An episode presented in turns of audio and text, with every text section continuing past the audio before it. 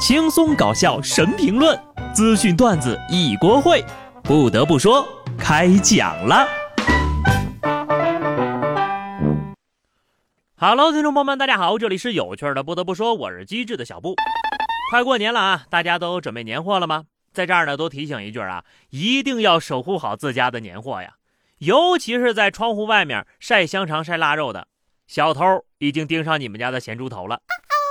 江苏泰州派出所破获了一起盗窃案件，抓获了三名盗窃他人闲货的大爷大妈，缴获咸猪头、香肠、咸鸡、咸鸭等食品五百九十五件儿。吃得完这么多吗？你们啊，这怕不是来进货的吧？别人下单，你们去偷啊！年关将至啊，大家晒腊肉香肠的时候呢，就得小心点了。毕竟呢，别人过年囤货，小偷也囤货呀。小偷也得过年不是？我们家呢，反正是没有晒肉，毕竟猪肉已经快吃不起了。现在我发现鱼肉我也吃不起了。浙江宁波象山渔民林海平和船上的兄弟们作业时呢，一网捞起了数千公斤的野生大黄鱼。林海平说：“这是他二十九年来第一次网到这么多的野生黄鱼。”当晚到港之后呢，经过重新称量计算，最大的黄鱼单条重量超过了两公斤。累计有两千四百五十多公斤。当天晚上呢，经过与批销商商谈，最终呀以九百五十七万的总价将一船的野生大黄鱼卖出去了。捞到黄鱼，这明明是中了双色球一等奖吧？大家伙不用算了啊，一千九百五十三一斤。所以说金条叫小黄鱼儿是有原因的。我玩捕鱼达人都没赚过这么多钱呢。这怕是把一个黄鱼部落都一网打尽了吧？其实放在一个月前呢，我会觉得一网赚个九百多万，好厉害呀！但是现在单位不过亿，我都没什么感觉了。毕竟有人走路上呀都能捡到一点五个亿。四川一大妈在马路上捡到一张一亿五千万的现金支票，大妈当场就惊呆了，吓得赶紧报了警。经过银行工作人员仔细辨认呢，发现这张面额一亿五千万的支票。确实是真的，但是已经过期作废了。最终呢，在民警的见证之下，银行的工作人员将该支票进行了现场销毁。这可真是捡钱界的天花板了呀！爱情过期让人痛不欲生，支票过期让人生不如死呀！只能说贫穷限制了我的想象力。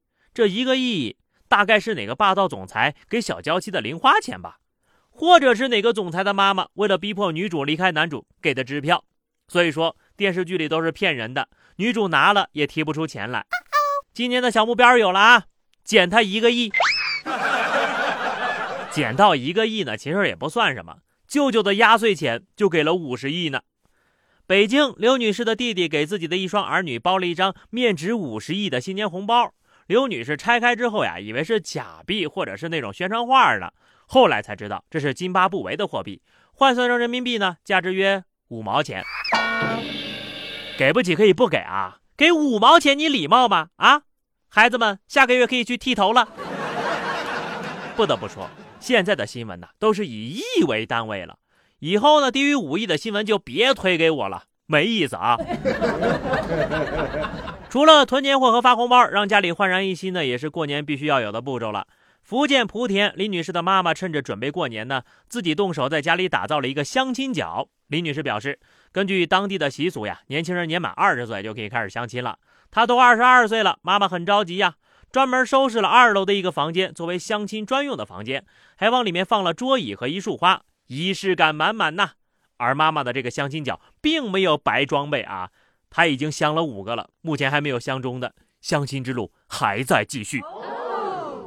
专门在二楼腾出一间房置办成相亲角，这也是大户人家的做派呀。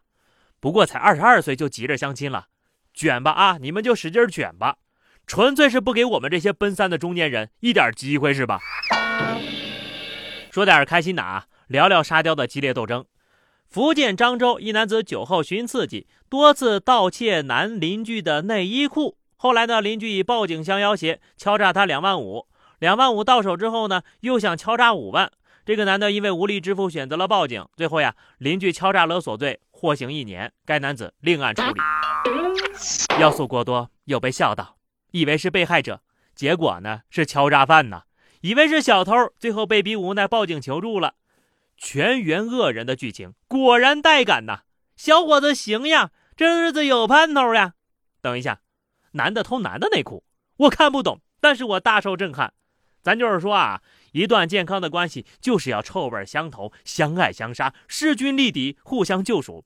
总而言之，请二位锁死吧，千万不要祸害其他人呐！还是忍不住想问一句啊，啥酒啊劲儿这么大，能让人多次偷盗内裤？好好的人不做，偏偏要做贼，莫伸手，伸手必被抓。广东东莞民警巡逻的时候呢，发现四名闲逛男子，询问对方的身份之后呢，民警就恢复巡逻了。等民警再次巡逻回来，发现呢，只有一个人还在原地了，其他人却不见了。民警立刻开始寻找，发现两名男子在一家炸鸡店行窃。民警把放风的男子控制之后呢，店内的男子听到了动静，竟然躺在椅子上装睡。随后，民警通知店主开门，把该男子抓获了。这是想通过睡眠进入异次元吗？你当场挖个洞钻进去都比这强吧？掩耳盗铃的最高境界了，属于是啊。看谁以后再说叫不醒装睡的人？你看看人警察叔叔，不光把人叫醒了，甚至还带走了。这个故事也告诉大家啊，出门在外一定要带脑子呀，不带脑子就会上新闻。湖南郴州一位老人匆忙地跑到当地一个高速收费窗口，向正在值班的工作人员求助。他说呢，自己在高速服务区下车活动休息，一转身的功夫呀，儿子没注意就开着车走了，自己个儿的手机还停机了。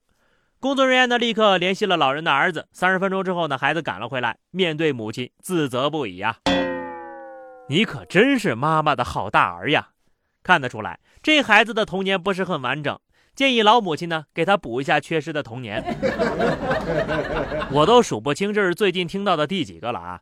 有忘孩子的，有忘对象的，有忘丈母娘的，这又来了忘亲妈的。是服务区屏蔽了你们的大脑信号吗？如果没有屏蔽，这可是老年痴呆的前兆呀！我不理解，人家旅行团出来玩还点个人数才开车呢，你带着亲妈出来都没注意人上车没？可长点心吧！有些个人呢就是这样，自己还没管好，管别人倒是挺积极的。广西南宁一男子扮成乔峰的样子拍视频砍甘蔗，还开了一辆车牌号为八八八八八的面包车，被人举报了。交警赶到现场之后呢，核查男子身份和车辆证件，发现这个车呢并不涉嫌套牌。咋的了？咋的了？啊，人丐帮帮主就不能用靓号了吗？丐帮的底蕴还在的好吧？慕容复承认吧，肯定是你举报的。信不信乔帮主赏你十巴掌？不过呢，这乔帮主到广西也只能混到砍甘蔗的份上，这下广西人均砍甘蔗实锤了。